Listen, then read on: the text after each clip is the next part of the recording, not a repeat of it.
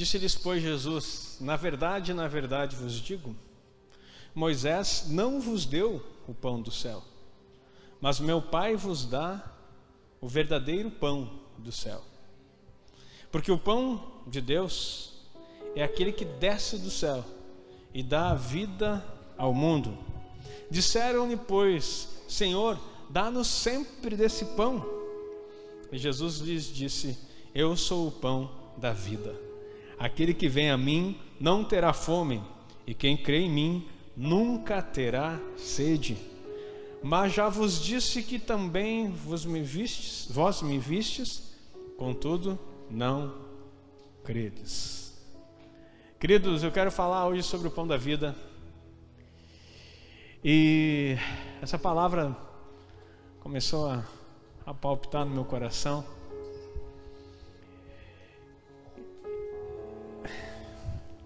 Eu quero que você compreenda algumas coisas a respeito de quem Cristo é em você e também daquilo que Ele quer produzir em você.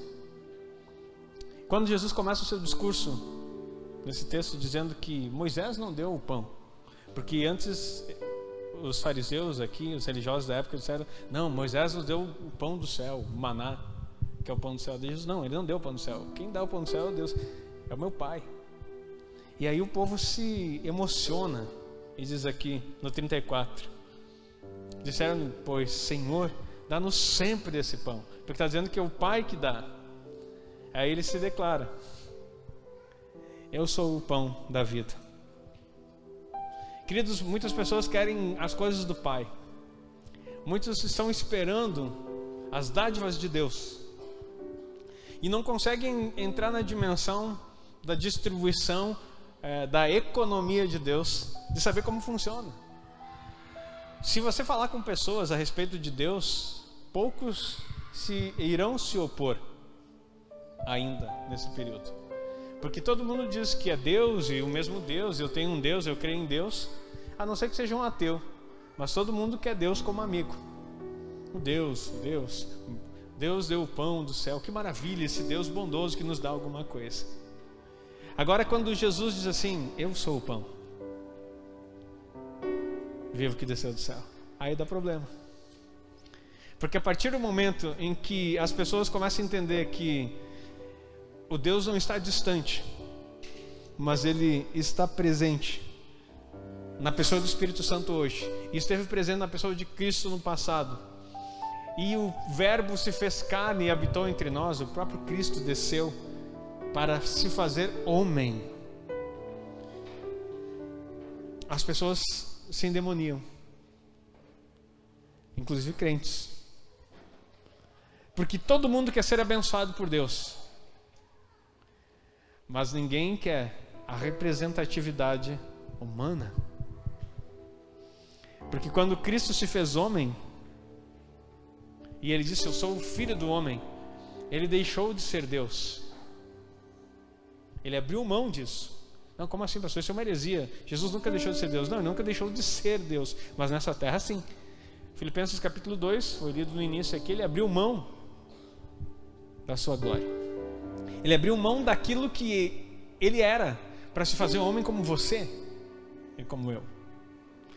Porque se ele não experimentasse, em Hebreus fala muito claro sobre isso, todas as coisas como homem, ele jamais poderia redimir você. Ele tinha que ser o cordeiro. E o Senhor nos chama de ovelha do seu pasto. Então, tinha que ser uma ovelha para morrer, para poder salvar as outras ovelhas. Não podia ser Deus. Não foi Deus que morreu numa cruz, foi o Cristo homem. Amém? E aí na cruz ele mostrou o seu poderio. Foi exaltado, desceu aos lugares mais baixos da terra e subiu até os mais altos céus. E todas as coisas lhe foram sujeitas, acima do céu, na terra e debaixo da terra. Mas era, foi necessário que ele se colocasse como um homem. Então, queridos, vai vir um papo muito religioso aí nesses últimos dias, e estamos vivendo os últimos dias, põe isso na tua cabeça, não se engane. Estamos vivendo os últimos dias. Eu tenho visto, ouvido vários, visto e ouvido vários pastores falando que eles não creem em mais uma geração, que, é, que terá outra geração. que nós somos a última geração. E depois disso, o Senhor vem arrebatar a igreja e virar o fim. Mas nós precisamos entender que nesse tempo, e tudo, tudo que você fez, tudo que você construiu, vai ser pesado mediante Cristo em você e daquilo que você se alimenta. Você tem comido do pão da vida? Você tem se alimentado desse Deus? E ele começa a dizer aqui.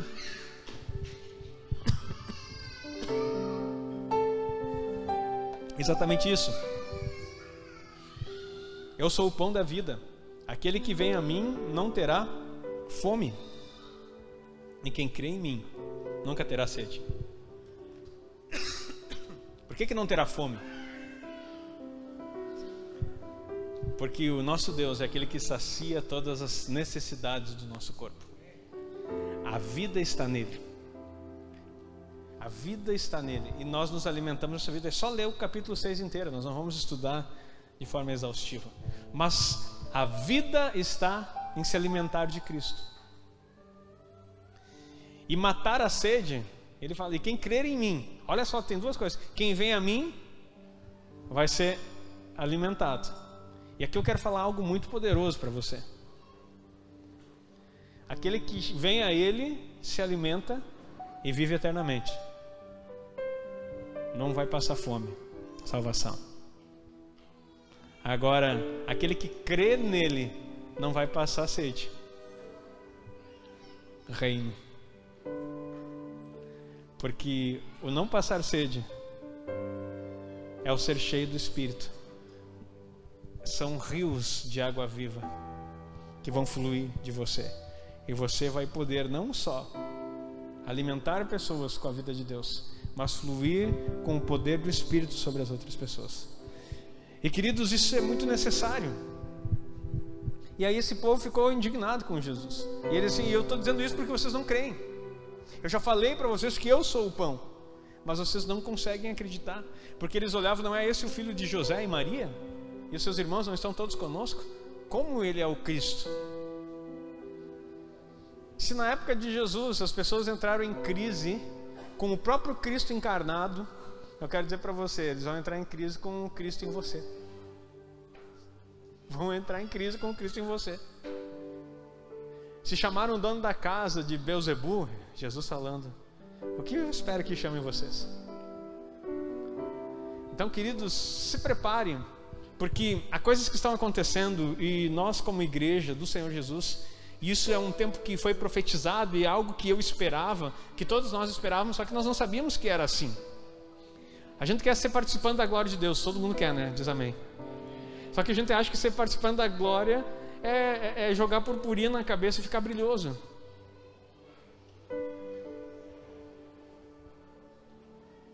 Quer dar uma polidinha no rosto e ficar resplandecente.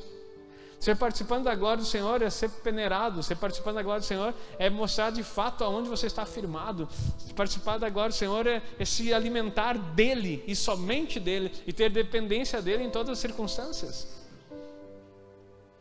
Nós queremos a glória de Deus, mas nós esquecemos que nós somos homens e a glória só vem após a morte.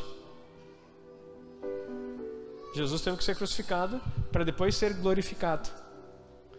Todos queremos a glória, mas esquecemos da cruz. Foi a primeira música que nós cantamos aqui. Pela cruz. Então nós queremos ser glorificados, nós queremos ver as coisas de Deus acontecendo em nós, mas nós não queremos morrer.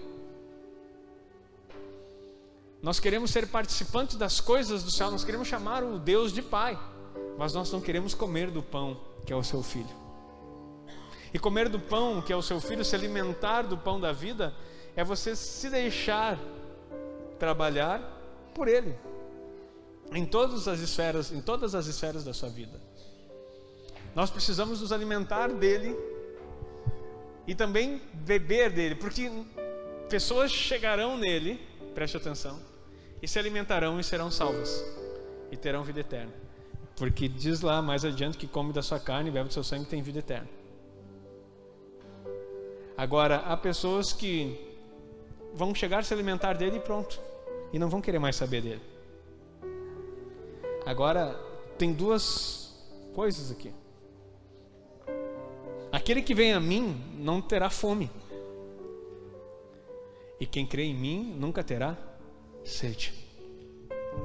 O Senhor espera que você se alimente dele, mas que você também sacie a sua sede, para que você possa derramar sobre outras pessoas. E sacie a sede com a água viva que flui de você nas demais pessoas. São tantas coisas, são tantas preocupações, são tantas decisões que nós precisamos tomar no nosso dia a dia, que nós estamos nos esquecendo de alimentarmos desse pão e de fluir como um rio na vida dos outros.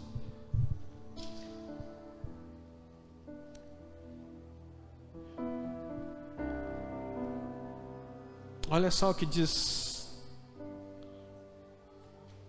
em Marcos capítulo 6.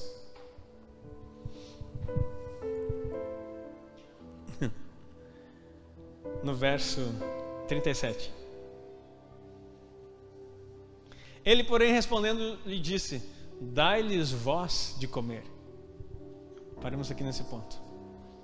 O que estava acontecendo aqui? Estava a multidão há três dias seguindo Jesus e os discípulos olharam, olha, eles estão há três dias conosco e não tem comida por aqui. Despede eles, Senhor, para que eles possam buscar em alguma aldeia próxima, em algum lugar, alimento para que eles possam comer. Aí Jesus olha para eles e diz: Dai-lhes voz de comer. Alimentem eles. Você pode dizer, mas isso é um contexto físico, pastor. Sim.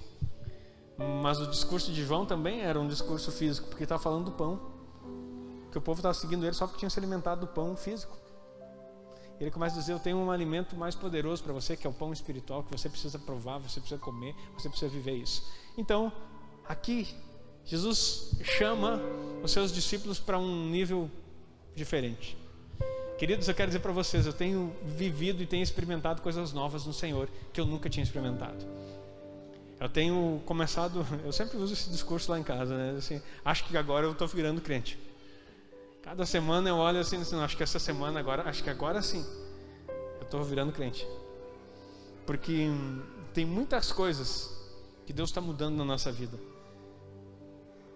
Tem muita coisa que Deus está mudando. Só que eu quero que você perceba algo. Uma vez eu preguei aqui, vamos deixar esse, esse verso aqui só para lembrar. Salmo 133, não precisa colocar. Fala como é bom que os irmãos vivam em união. É como o óleo na cabeça que corre pela barba e chega na orla das vestes, das vestes de Arão. Isso é um símbolo do sacerdócio aquilo que Deus derrama sobre a cabeça do sacerdote, escorre pelo corpo e toca nas suas vestes. E eu quero dizer uma coisa para você, a coisa vai ficar complicada. Eu vou te dar esse recado aí para você entender. Nós estamos indo para um nível que nós vamos ser expostos no inferno. Não precisa nem dizer amém, querido, porque não depende do teu amém, isso é fato. Acho que tu não entendeu. Porque se tu entendesse, eu não sei se tu glorificava se tu dizia misericórdia.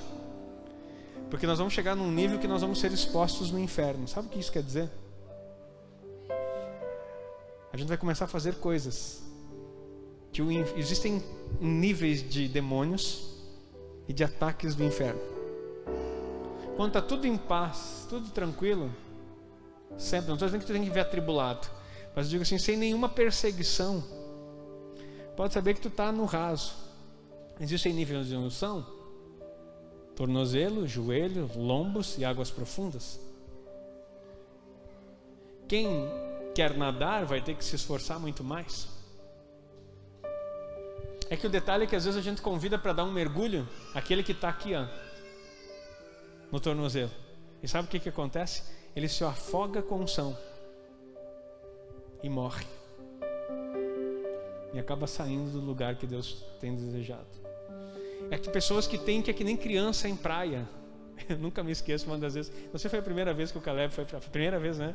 Que o Caleb foi para a praia e ele viu o mar vindo, veio aquela onda, ele veio correndo e deu um bico assim. A onda voltou, ele deu na areia. Então Então ele queria, ele viu aquela água vindo assim, veio correndo, correndo, e na hora que ele, que ele saltou para cair assim, pux, deu na areia direto porque não tinha mais nada, a onda já tinha voltado. Quantos anos ele tinha? Dois aninhos. Mas tem muito crente que gosta disso, ele gosta daquela aguinha ali, de ficar chutando e se lambuzando e se melecando. E daí quando, quando a, a água bate na cabeça, ele, uau, tô recebendo. Não, tu chutou lá da beira da. Tem mais areia dando na tua nuca do que um som de Deus caindo. Agora convida o crente para pular aquelas ondas e ir para o mar. Não sei se algum de vocês já teve essa experiência. Eu já nadei em alto mar. Alguém já nadou em alto mar aqui? Tem que saber nadar para nadar em alto mar. Tem que saber nadar. E é uma sensação tão boa. Porque te bate um. Tem um, uma onda que vai te levando cada vez, tu não, não percebe. Tu vê, tu tá indo, tu tá indo e tu vai. E daí para voltar de lá, tu tem que saber nadar um nado crawl aquele. Bem fortezinho, para poder voltar no lugar. E não te dá pé. E é bem interessante. São poucos que passam das ondas para chegar no mar profundo. E ondas, o que, que lembra para nós? No dia a dia? Tribulações porque ela vem e eu acho legal às vezes o pessoal que vai pular onda, né? Aquele povo é um povo engraçado, tem sempre esse povo na, na praia, né? Um povo que vai lá e fica andando, dando aqueles pulinhos e de repente ele erra o pulo porque vem uma assim mais é, sem a quebra, né? E dá um tomo nela, e quando ela levanta, bate e ele bebe água. Daí ele tenta levantar de novo na prova, toma outra de novo. E às vezes toma uns três caldos direto assim tentando se recuperar. Ele tem que deixar, ele não, ele não pode resistir. Quando ele toma um tombo de uma onda, ele tem que deixar que a onda leve ele até o lugar mais raso, para que ele possa se levantar de novo e respirar. Mas a, a criatura ela fica tentando naquele lugar, ele toma uma e toma outra, desesperado, tentando pegar, só se afoga. E pode morrer afogado, tomando onda sobre onda. Querido, eu não estou falando de mar. Não tem nada a ver com praia isso aqui tem a ver com aonde você está e aonde você precisa chegar na vida espiritual. Chega de apanhar das ondas, chega de beber água se afogando. Ou você decide mergulhar e chegar no lugar, porque os níveis de Deus vai ser assim. E as coisas vão ser assim, como eu falei, você vai ser exposto e vai ter muitas batalhas. Mas quando tem batalhas, o que, que vem junto com elas?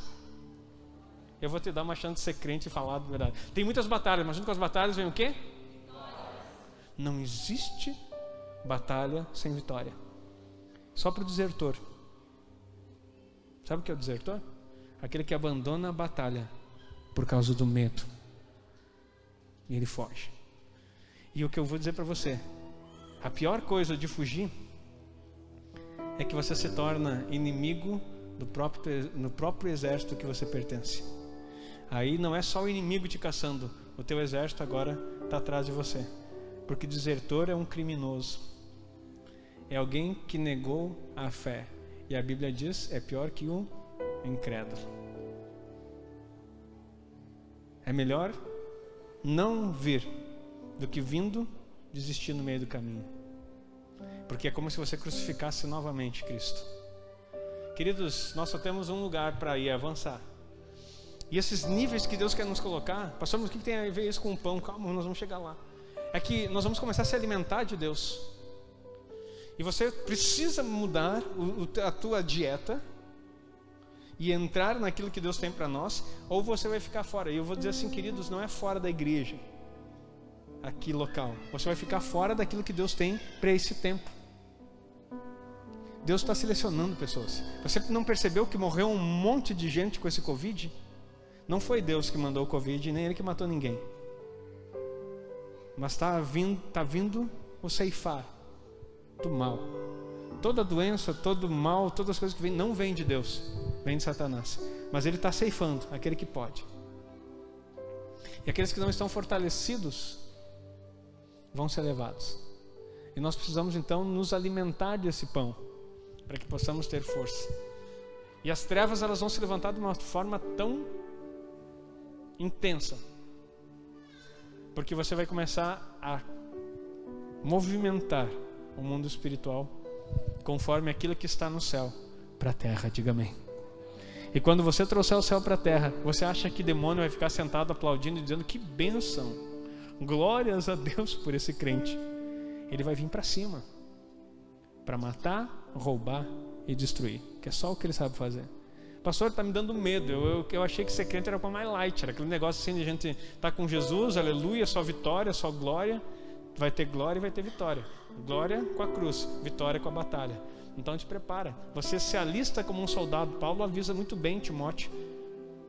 Sofre, pois, as aflições de Cristo comigo, como bom soldado. E nenhum soldado alistado para a guerra se envolve com o negócio dessa vida, a fim de alegrar aquele que o arregimentou. Está tudo escrito, é gente que não lê Bíblia. Daí dá esse problema quando as coisas aparecem. Então o Senhor está querendo nos levar a conhecer o pão da vida. Mas para isso nós precisamos nos alimentar, nós precisamos também fazer algo a mais. Tudo aqui eu estou falando daquilo que você precisa receber. Só que nenhum de nós, preste atenção, se alimenta simplesmente para inflar e engordar espiritualmente. E há uma prioridade naquilo. Quando você é do Senhor Jesus, aquele que veio a Ele, tem vida eterna. O pão da vida já está contigo. Você já pertence a Ele. Diga amém. E aí tem uma missão. Jesus olha assim: agora alimentem vocês a eles. Tem um povo aí fora precisando ser alimentado. E sabe quem é que vai alimentar? O pastor. Porque agora ainda tem mais pastor na igreja. Agora ficou melhor. Vamos dar mais trabalho para esses pastores aí. Minha esposa dedicada, arruma sua gola. Está torta. Tá bom agora? Obrigado. Tem mais pastor para fazer trabalho aí. Aí eu posso relaxar. Queridos, você precisa compreender que os cinco ministérios foram dados ao Senhor como uma base de treinamento para crente, para que eles derramem daquilo que eles receberam sobre crentes, para que os crentes possam fazer aquilo que o Senhor quer que façam, e não para que façam pelos crentes aquilo que eles não querem fazer, ou aquilo que eles não sabem, ou aquilo que eles têm medo. Deus te chamou e deu uma comissão uma missão, uma comissão, um comissionamento universal para que você faça. Se você não sabe como fazer, sabe o que acontece? Procure pastores, evangelistas, mestres, profetas, apóstolos. Se você não sabe como fazer. Porque aí o que, que eles vão dizer? Eles vão ajudar você a como fazer. Mas eles não vão fazer por você, diga amém. O teu amém está muito triste. O teu amém está muito reflexivo. Outra coisa que eu quero falar aqui no meio dessa. Nem sei se eu estou pregando, se eu estou contando história para ti aqui hoje. Quero dizer para você, tem muita, tem muita coisa que nós precisamos aprender de Deus e que nós não fazemos certo. Uma das coisas importantes é o louvor. O louvor, para que, que serve o louvor, queridos? Baixa um pouquinho o teclado para mim ouvir a igreja falar. Para que, que serve o louvor? Adoração a Deus? Não. Para que, que serve o louvor? Atrair a presença? Não. Para que serve o louvor? Aí, agora ficou difícil, né? Atrair? Não. Você não atrai pelo louvor. Exaltar? Não. Eu estou falando louvor na igreja, para que serve isso? Manifestar, está quase lá. Não. Também. Querido, tudo que você está falando está certo, mas não é o, o, propósito do louvor. Qual é o propósito do louvor? Hã? Preparar? Não, não é preparar. Se conectar com Deus, entronizar está quase. Hã? Não. Tem uma palavra que você precisa aprender: invocar. Só isso. Louvor é invocação. Tá, mas peraí. Anota aí para te nunca mais esquecer quando o pastor perguntar de novo, tu já sabe. Tá, não, pastor, mas eu já vi seminários de, de pessoas dizendo que o louvor faz isso. Não, louvor é invocar. Invocar a Deus. Lê para nós. Procura aí, vê se. Não, não, não precisa ler, mas acha aí para nós.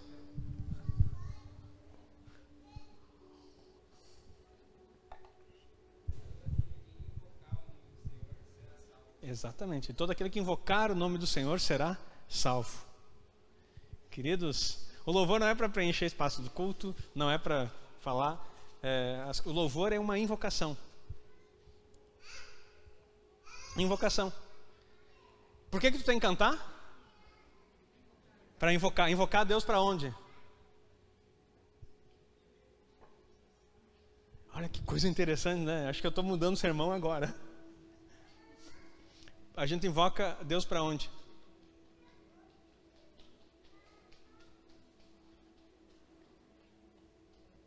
Para a nossa vida. E no meio dos louvores da igreja, aonde ele está sendo invocado, ele vem e se assenta. No meio dos louvores do seu povo. Invocação. Agora, se tu não invocar, ele vai vir?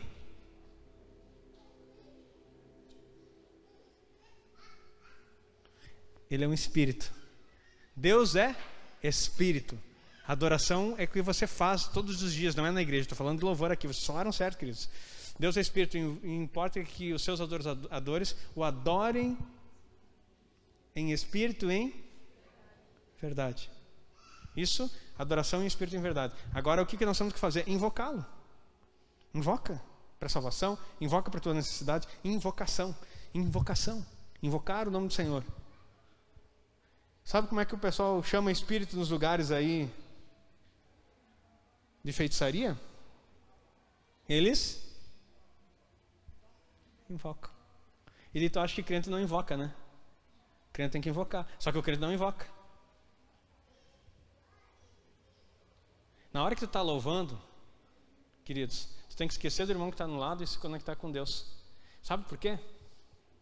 E aí, querido, se tu quiser sapatear, se tu quiser rodopiar, se tu quiser dar pulo, virar cambalhota para trás, rastejar no chão, botar a testa, lamber as cadeiras, o que tu quiser fazer.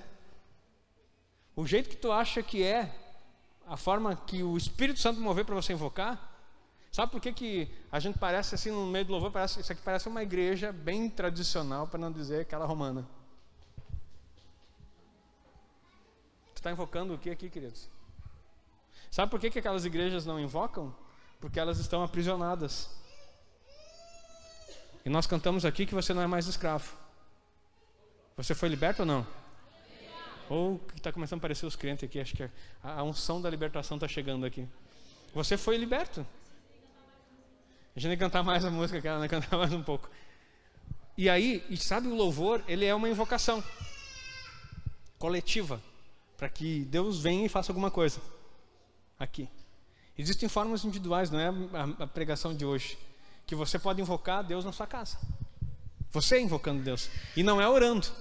Invocação não é oração. Oração é outra coisa. E nós precisamos aprender isso. E nós precisamos viver. Sabe por quê? Porque quando você estiver cheio de Deus, você consegue alimentar os outros. Vamos voltar para o sermão, porque senão vamos começar a pregar outra coisa. Mas você está entendendo como tem um choque? A gente vai se acostumando a vir aqui. Eu achava que eu vim aqui só para cantar, que o, era, o, o, o, cântico era um aquecimento antes da palavra, preparando o coração para a palavra. Isso eu ouvi a vida inteira na igreja batista. Mas não é isso, não é nem um pouco, nem perto disso a função do louvor, preparar o coração para a palavra. O teu coração não precisa. Então, cada vez que tu for evangelizar na rua, tem que levar um músico junto. Está tá preparado o coração? Não ainda, não ainda. Então, toca mais um pouco. Levanta a mão. E aí, agora, está pronto? Ide por todo mundo, levai um tangedor, um violão, um baixista, um guitarrista e preparai o coração. Então pregai o evangelho. Quando o coração estiver preparado, aquele que aceitar será salvo. É isso que está escrito? O louvor não tem nada dessa função. O louvor é uma maneira que a unção de Deus vem sobre você. Agora, se você não cantar, sabe quando vai vir? Diga para o teu irmão, bem olha no olho fundo dele, do olho dele e diz assim: ó, nunca. Se tu não cantar, se tu não abrir tua boca, nunca. Não, mas o pastor vai botar a mão e vai vir. Não porque eu estou tocando violão, aqui eu estou botando mão no violão. Como é que eu vou botar para vir unção em você? Então, assim, ó, abre tua boca e canta, invoque o nome do Senhor nos louvores. Amém? E as coisas vão começar a acontecer. Dá-lhes voz de comer. E eles disseram: oh. Disseram-lhes: Iremos nós e compraremos duzentos eh, dinheiros de pão para lhe darmos de comer. E ele disse-lhes: Quantos pães tendes? E de ver. E sabendo eles, disseram: Cinco pães e dois peixes. Pode continuar o texto aqui que eu vou ler para nós terminarmos. E ordenou-lhes que fizessem assentar todos em ranchos sobre a erva verde. E assentaram-se repartindo de cem em cem e de cinquenta em cinquenta. E tomando eles cinco pães e os dois peixes, e tomando eles cinco pães e os dois peixes, no caso de Cristo, né? Levantou os olhos ao céu, abençoou e partiu os pães e deu aos seus discípulos para que os pusessem diante deles. E repartiu os dois peixes por todos. E todos comeram e ficaram fartos. E levantaram doze cestos cheios de pedaços de pão e de peixe. E os que comeram os pães eram quase cinco mil homens. Sem contar mulheres e crianças, estima-se que eram 30 mil pessoas aproximadamente. Então, o que eu quero dizer para você? Eles deram aquilo que eles tinham, levaram até Jesus. Jesus pega aquilo, olha para o céu, abençoa e dá na mão dos seus discípulos para eles comerem? Para eles servirem. Porque quem tem o pão da vida não precisa comer, precisa só alimentar os outros. Então, glória a Deus, faça alguma coisa. Se o aplauso do Senhor. Se tu tem o pão da vida, tu não está com fome, querido. Tu é chamado para alimentar. O detalhe é que a igreja ela quer vir comer. E Paulo falando em 1 Coríntios no capítulo 11, se vocês estão com fome, como em casa. Venham para a ceia aqui para alimentar outros. A ceia do Senhor não era esse simbolismo que nós vamos ter hoje aqui, um cálicezinho, um pedacinho de pão. Era banquete. E os crentes chegavam, não tomavam nem café, porque sabia que ia ter ceia de noite. Daí vinha loucão, né? Parecia até gaúcho, quando estão com fome. E comiam, comiam, comiam, comiam, comiam, e faltava para os outros. De Paulo disse: Ei, querido, se alimente em casa, vem aqui e ministre sobre as outras pessoas. Quem tem o pão da vida, ele dá de comer e não precisa se alimentar. Os níveis de unção que você vai chegar, aquilo que Deus vai derramar sobre nós, não é para você ficar cada vez mais querendo receber, receber, receber. Você precisa dar. Multiplique aquilo que você já tem. Pode ser cinco pães e dois peixinhos. Você precisa levar, apresentar ao Senhor, dar graças, receber de volta e começar a distribuir na vida das outras pessoas. Saciar a fome daquele que não tem. Matar a sede daquele que ainda não flui como um rio. Está tudo aí dentro de você, querido, pelo Espírito Santo. Está tudo dado, entregue. O pão da vida está em você. Você pode se alimentar a qualquer momento. As águas do Espírito Santo estão em você. Comece a fluir, querido. Deixa o rio fluir. Deixa esse alimento ser produzido. Seja aquele que coloque o pessoal organizado, de 50 em 50, de 100 em 100. Distribua para eles. E o interessante é que o pão foi pego e ele não foi multiplicar. Eu já vi em filmes que Jesus levantava o cesto e baixava e aí o que acontecia? Estava cheio de pão. Não, foi cinco pães e não teve mais do que cinco pães. E dois peixes, e não teve mais do que dois peixes. A única coisa que aconteceu é que Jesus deu graças, orou, pegou o pão, deu um pedaço na mão de cada, ia tirando um pedaço do pão na mão de cada discípulo e um pedaço de peixe na mão de cada discípulo. E aí o discípulo pegava aquele pão, tirava um pedaço, alcançava para um, tirava um pedaço do pão, um pedaço do peixe, um pedaço do pão, ia dando, ia dando, e cada vez que isso ia passando de mão em mão, cada um tirava um pedaço, ia distribuindo, tirava um pedaço, ia distribuindo e nunca acabava. Porque o milagre não é algo visível que você encha os olhos e possa dizer assim: agora está farto. O milagre é algo que acontece no compartilhar da vida de Deus. É quando você está distribuindo, quando você está dando, quando você está tirando de mão em mão, preocupado em, em servir. E daí eles não comeram. Sabe o que aconteceu? No final sobrou 12 cestos. Para quem? Para quem eram os 12 cestos? Não tenha medo, não vou. Daí o pastor disse que o louvor não era aquilo, eu já fico com medo de falar. Fala. Para os discípulos. Quem não comeu? Os 12. Só que o interessante é que aquele que do pouco que tem distribui, sempre terá em abundância o que a palavra que Deus diz. Em abundância. Enquanto que todo mundo comeu e se fartou, eles comeram e levaram para casa. Não queira ser o primeiro a se fartar na multidão. Espere a unção e sirva, porque você vai estar para o dia, você vai ter para o momento, para a refeição e para levar e estocar. É isso que é a vida de Deus em você. É isso que o pão da vida está fazendo em você. Não se preocupe só na tua manutenção, em suprir tua casa. Se preocupe em servir a vida das outras pessoas também. Distribua aquilo que o Senhor está dando na sua mão. E deixa o multiplicar de Deus acontecer na sua vida. As pessoas estão muito acostumadas a se servir. E uma coisa que eu quero dizer para você é que eu não concordo muito, e não sei se você já percebeu que faz um tempo que eu parei. Eu acho bonito a gente honrar pastores, líderes, e às vezes numa fila de alimentação, colocar eles para comer primeiro. Eu acho bonito. Mas eu acho muito bonito. Eu acho honroso ver o povo se alimentar primeiro e depois você ir lá e se servir. Porque o meu chamado não é para me saciar daquilo que a ovelha provê para mim, mas é alimentar a ovelha e fazer com que ela cresça e transborde. E depois que transbordar, sabe por quê? Porque o princípio é simples. Se eu alimento primeiro, eu tenho em estoque e em abundância depois. Se eu quero ser o primeiro a comer, eu vou ter somente aquilo para ser saciado no momento. Vou ser saciado, mas no momento. Agora, quando eu sirvo, eu vou ter abundância para estocar na minha casa. Está entendendo o princípio? Então, eu quero que vocês sejam sempre os primeiros a se alimentar. Eu quero que vocês sejam sempre os primeiros a, a desfrutar. Mas o pão da vida, que é Cristo, ele já está em você. Só que o alimentar não se fala só de comida.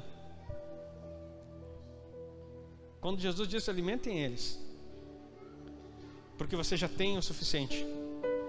O que, é que você precisa aprender a fazer, queridos? Você precisa aprender a servir com aquilo que você já tem. A lição ou a interpretação que podemos tirar desse texto é que havia muito pouco para uma multidão mas que o pouco com Jesus é muito para abastecer e fazer com que tudo seja suficiente e haja abundância em aquele que serve.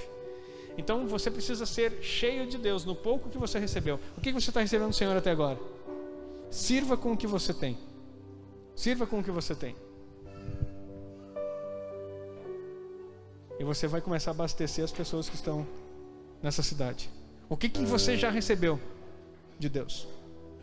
Ah, pastor, mas eu queria muita coisa mais, assim, eu queria ser diferente, eu queria saber pregar, eu queria saber conhecer versículo. E o detalhe é que muitas pessoas estão querendo muita coisa. Hoje eu comecei, ontem eu comecei um, um movimento aqui com os adolescentes e os jovens sobre avivamento. E avivamento é algo glorioso e poderoso. Só que as pessoas pensam que avivamento é a gente trazer um pastor que vem aqui, fala língua estranha e começa a patear aqui na frente e, e, e, movimenta, e invoca o Senhor, e daí vem, e daí tu, tu se respinga naquela glória, né? E tu sai aquele aleluia, tu sente os arrepios, tu sente umas coisas diferentes, e tu, ah meu Deus, que avivamento, um glória, que aleluia, né? E daí tu vai para casa, na semana que vem, tu senta, é que nem acontece às vezes no, na volta do encontro com Deus pessoal assim, tu vê assim, meu Deus, aquele irmão que nem mexia a boca, nem levantava a mão, que sentava na cadeira e cochilava. Aí o que que acontece? Ele volta do encontro com Deus, aleluiado. Ele pula, ele salta, ele quer subir aqui em cima, ele dança, ele dá glória a Deus, ele chora, ele levanta a mão para cima. E tu olha assim, meu Deus, o que aconteceu com a criatura? Foi tocada por Deus. No outro domingo, no mesmo louvor, ele está ali.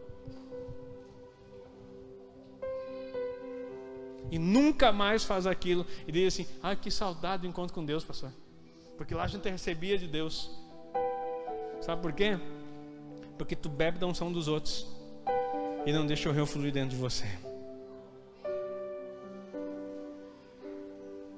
Quem se enche e tem um rio, não fica nadando na sanga alheia. Para de melecar em pocinha, queridos e mergulha no rio que Deus colocou dentro de você. Para de mendigar comida e se alimenta do pão da vida que já está em você e seja aquele que supra na vida dos outros. Diga amém. Supra na vida dos outros de forma poderosa. Ei, não se trata de você, se trata dos outros. Porque você, Deus tem um trato especial, diferente. E aí, falando com os adolescentes, assim, agora nós vamos fazer. Eu fiz um grupo ali. E daí é, é legal, assim, que quando a gente começa algo novo, né? A gente começou o grupo dos atalais da oração, seis e meia da manhã e seis e meia da tarde. Eita, 70 pessoas quase dentro do negócio. Hoje em dia, quando bate 20, a gente diz, uh, aleluia, tá cheio hoje. Mas tem gente que está aí desde que iniciou. E não faltou. Seis e meia da manhã e seis e meia. Não, pastor, mas isso é religião. Não, isso é oração. Isso é mergulhar na vida de Deus. Agora eu fiz um grupo pessoal de vamos fazer um avivamento. E o pessoal, é, isso aí. Vamos, vamos deixar a glória de Deus vir. Vamos alimentar esse povo. Vamos sair para as ruas. Vamos profetizar. Vamos ver os dons vir. Vamos ver as coisas acontecer. E o pessoal, é, pastor. Assim, quem quer ser cheio de Deus, o pessoal vem eu. E vem aqui, se derrama, e se joga. E tu põe mão na cabeça do ar. É. E aí amanhã começa, né? Hoje foi só fazer o grupo, né? Amanhã vai começar a vir coisas. Vai vir o primeiro livro para você escutar. E aí estudar. Um livro para escutar e estudar. E depois, dali dois dias, vai ter mais um livro. E vai começar a vir as orações. Aí vai começar a vir as vigílias. Aí vai começar a vir as palavras. Aí vai começar a vir as ativações. E vai chegar o momento em que nós vamos chegar. Daí tu, quem entrou no grupo hoje está tá pensando assim, me lasquei. Aí, aí, depois vai vir um momento em que a gente vai para a rua para começar a falar daquilo que a gente está vivendo. E Deus vai transbordar em nós. Avivamento não é um desejo, é uma realidade de vida. Não é uma esperança de que Deus faça, é um transbordar da vida de Deus, é se alimentar daquele que te dá toda a condição para alimentar outros. Avivamento não é o quanto eu esperneio e grito aqui na frente, é o quanto o Espírito Santo faz em você e manifesta a vida de Deus. Sabe, nós temos que começar a orar de forma diferente, nós temos que começar a buscar o Senhor de forma diferente e desejar. O avivamento ele só vem para aquele que tem fome fome. Não, mas quem vem ao Senhor é, se alimenta. Agora estou falando uma expressão humana, não estou falando uma expressão bíblica. Aquele que deseja, aquele que. Vamos usar a expressão bíblica então. Aquele que tem sede, porque ele assim: derramarei rios sobre o sedento. Ele vai derramar o rio é sobre o Espírito Santo. Tu está sedento, tu quer, tu quer, então tu tem que buscar, tem que chegar para ele e dizer assim. E enquanto não parar, enquanto as coisas não acontecerem na tua vida, não para. Você não pode parar. Ah, mas o pastor é que eu orei três meses já com, com a igreja ali, nada aconteceu. Três meses. Eu estou nessa busca de coisas de Deus que eu comecei de fato a buscar desde 2003. 2003. Quase 20 anos. 20 anos. E eu estou descobrindo que eu estou me convertendo agora. Não é para te desanimar, querido. Eu espero que tu fique animado com as palavras. Eu disse para a esposa, acho que eu não era crente, mulher, é verdade. É, tenho uma, uma, esposa sábia, né? Que ele coloca para cima, assim, é uma glória, né? Na hora que eu disse, amor, eu acho que não era crente, é verdade, não era mesmo. Então, assim, queira ter uma pessoa no teu lado, assim, que te põe para a realidade. Queridos, finalizo por aqui. Nós vamos ter nossa ceia. Mas quero dizer para você, qual é que, como está a tua sede pelas coisas de Deus? Nós lidamos com coisas sobrenaturais. A nossa palavra vai ser diferente. A nossa forma de andar vai ser diferente. A nossa forma de conduzir os cultos vai ser diferente. Pastor, mas eu gostava do jeito que era antes. Eu também gostava. Graças a Deus pelo tempo que tinha antes. Mas eu também gosto do novo que Deus está fazendo. Eu não estou preso no antes, eu estou fixo naquilo que Deus quer mover agora. Então vai começar a acontecer coisas aqui dentro dessa igreja. Sobrenatural. E você vai contemplar isso. Mas eu só estou falando hoje aqui E para que você compreenda, para que você não fique de fora disso, ou não entenda o que está acontecendo. Porque por muitas coisas que Deus derramou na igreja e ensinamentos que Ele trouxe, as pessoas ficam dizendo assim: tá, agora o pastor, ah, tá louco, olha só, o pastor só fala nisso agora. Agora o pastor só fala nisso, só fala naquilo, só fala não sei o que lá. Eu quero dizer para você, enquanto Deus não transicionar alguma coisa em nós, eu vou continuar falando. E agora o que Deus, o que eu vou falar até que as coisas se completem na sua vida, é que Deus vai derramar sobre nós sinais, prodígios e maravilhas. Você vai ver o nosso Deus operando de forma poderosa e milagres acontecendo dentro desse lugar. Quando, pastor, em que culto? Não todos os cultos. Isso vai ser a realidade da igreja. Isso vai ser a realidade da igreja. Nós vamos mergulhar nisso e vamos buscar isso, vamos desejar isso. Esse é o óleo que está vindo sobre minha cabeça e vai tocar no corpo. Toda a igreja vai viver isso aí. Nós não vamos ser uma igreja mais é, religiosa. Nós vamos ser uma igreja que o poder de Deus vai se manifestar na sua vida. Eu não vou ser o pastor que cura, o pastor que faz, o pastor que não sei o que lá, não. Claro que você estou louco para fazer, porque a Bíblia diz que faz, eu creio, tem que botar a mão, a coisa tem que acontecer. Mas mais do que isso, Deus vai nos capacitar para que você faça, para que ninguém se ache e para que ninguém pense que o operar nos dons e nas, nas coisas de Deus, nos sinais de Deus, é algo especial. Não tem nada de especial nisso. É a coisa mais comum. Bom, pastor, assim dói, porque a gente não faz nada disso. Pois é, nem no comum a gente está. A coisa mais comum é operar sinais e maravilhas. A gente não sabia disso por causa da religião. Não é nada. É, coisa, é obrigação de um crente chegar num lugar onde tem um enfermo, botar a mão na cabeça, orar e ele levantar. É obrigação de um crente ver uma pessoa endemoniada, botar a mão na cabeça e libertar. Ó, pastor, mas aí começou. Lembra que eu estou falando dos níveis? Não vou te jogar hoje para dentro do, do, do oceano para te morrer afogado. Mas estou te dizendo, você vai sair da beira da ondinha. Amém?